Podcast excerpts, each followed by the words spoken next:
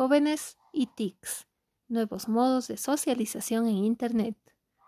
El siguiente es un fragmento del artículo escrito por Paula Porta, Bianca Raciope, Natalia Zapata y María Julia Poiré para la Universidad de La Plata, Argentina.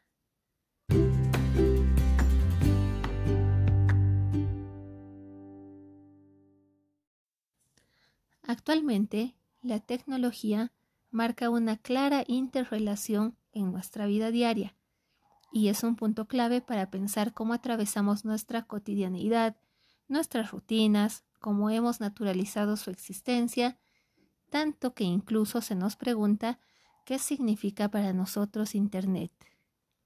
Simplemente, la respuesta a esta pregunta muchas veces suele ser que no podemos vivir sin Internet.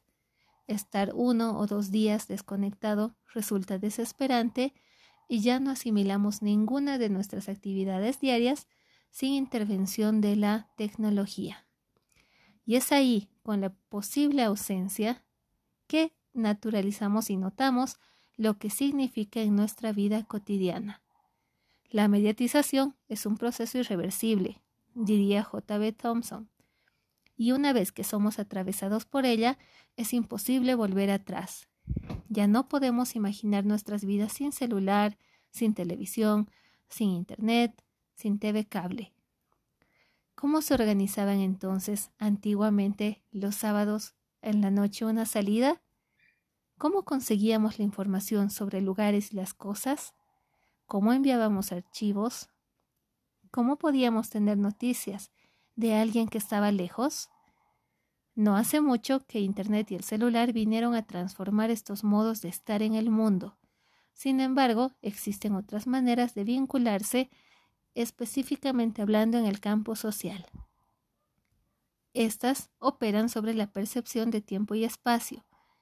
Se obtienen nuevas formas de construir y recuperar la memoria.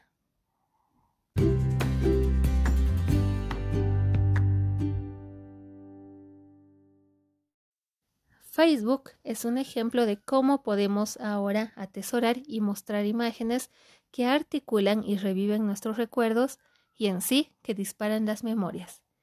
Del diario íntimo a la visibilidad de la red desde la que todos pueden acceder a mis experiencias, a mis sensaciones y a los modos de representarme. Esta intimidad escenificada para el otro, pero también para mí mismo. Desde este lugar Facebook se constituye en el álbum público de las memorias escogidas, memorias que muestran a las personas felices, con amigos, sonrientes, memorias que narran y construyen a los sujetos. Desde esas imágenes se establecen vínculos con los otros, búsquedas y reconocimientos en esas otras memorias, en esos otros álbumes que se socializan, que se ponen en común, que muchas veces son memorias ambulantes o que pueden llegar a ser memorias para toda la vida. Esta idea del álbum de imágenes virtuales que puede perdurar en el tiempo, pero que fundamentalmente puede ser visitado en diferentes espacios y desde distintos lugares, es lo que da origen a Facebook. Esta red social nace en febrero de 2004 y, como su propio nombre indica, deriva de la denominación en inglés de la memoria anual educativa en la que suelen salir fotografiados los alumnos de cada año escolar. El sentido originario de esta red social, entonces, fue el de ponerse en contacto con personas que habías perdido de vista, personas de otras épocas de tu vida con las que podías volver a encontrarte en el espacio virtual, en el espacio de lo online. Pero como todos los espacios, fue resignificado. Hoy ya no solo se piensa en Facebook como el lugar para encontrarse con los otros distantes, sino también como lugar de esparcimiento, de participación, de publicidad, un lugar en el que me narro y me muestro, un lugar en el que la línea entre lo privado y lo público se vuelve más tenue, más difusa. Pero principalmente se ha convertido en un lugar del que se habla como si corporalmente pudiéramos transitarlo. Haciendo un parafraseo de la jerga corriente del Facebook, podríamos enumerar frases como Nos encontramos en el Facebook, estuve en Facebook, pasé toda la tarde en Facebook, yo te conozco del Facebook, entre otros ejemplos, que dan cuenta de la hibridación entre el mundo offline y online. En este sentido, explica Rosalía Winokur que lo real y lo virtual considerados en relación con la experiencia de los usuarios de Internet, pone de manifiesto la dificultad de analizarlos como mundos paralelos, en los cuales se está o se deja de estar, mediante el procedimiento mediado por la tecnología de conectarse y desconectarse. Entre ambos mundos existe una multiplicidad de referencias materiales y simbólicas en la vida cotidiana y en los medios de comunicación que los imbrican más allá de que la computadora esté encendida o apagada.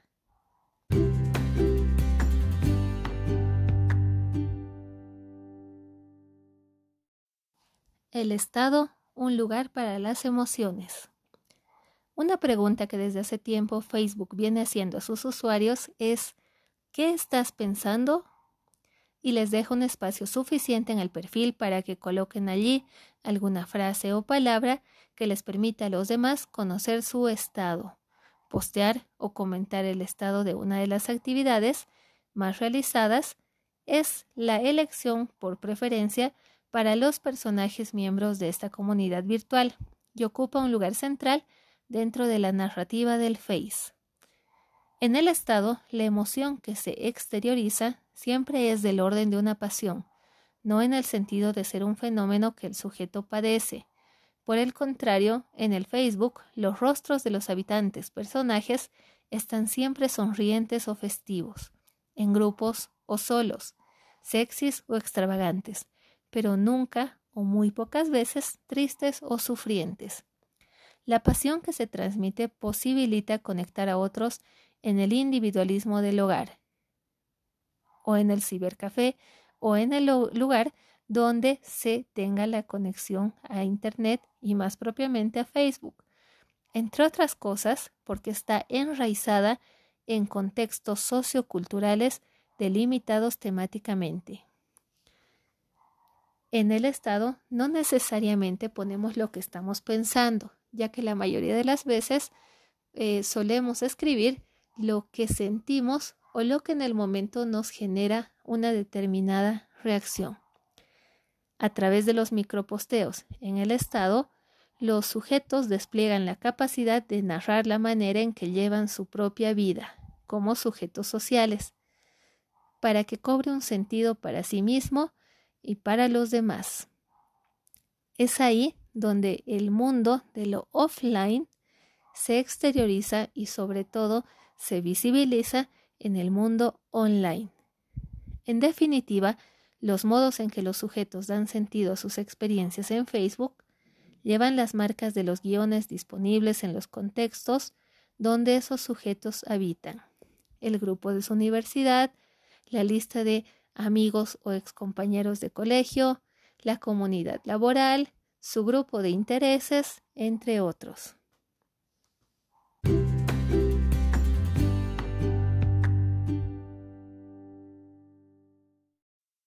Las causas sociales, participación en Facebook.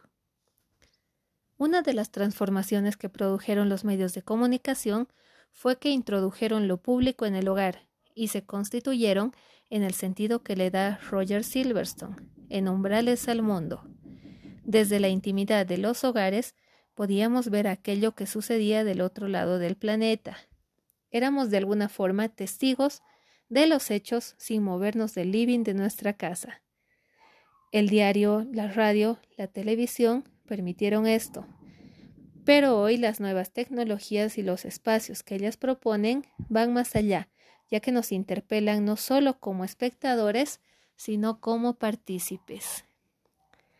A través de cientos de relatos o ejemplos de este tipo de experiencias, se puede ver que las cadenas por mail, celular o las redes sociales como Facebook, Twitter o Instagram nos invitan a sumarnos a debates y reflexiones, apoyar diversos temas, debatir sobre problemáticas actuales, ya que con solo estar conectados a estas comunidades del mundo de lo online podemos tener una participación activa en la vida real. Lo interesante es poder ver cómo se viven y transitan estos nuevos modos, sobre todo en estudiantes de periodismo, comunicación y en los jóvenes en general. Las causas, los grupos o diferentes intereses a los que deciden unirse los jóvenes van construyendo una identidad que se muestra en Facebook, una identidad grupal que no solo se relata con imágenes, sino también que deja ver proyectos, afinidades y un fuerte sentido de pertenencia. Podemos mencionar entre algunas causas muy conocidas en Facebook el movimiento MeToo, también la lucha contra la violencia a la mujer, algunos otros grupos eh, activistas especializados en lo que es enfoque e igualdad de género, pro animalistas, grupos también pro eutanasia o algunos con tintes políticos.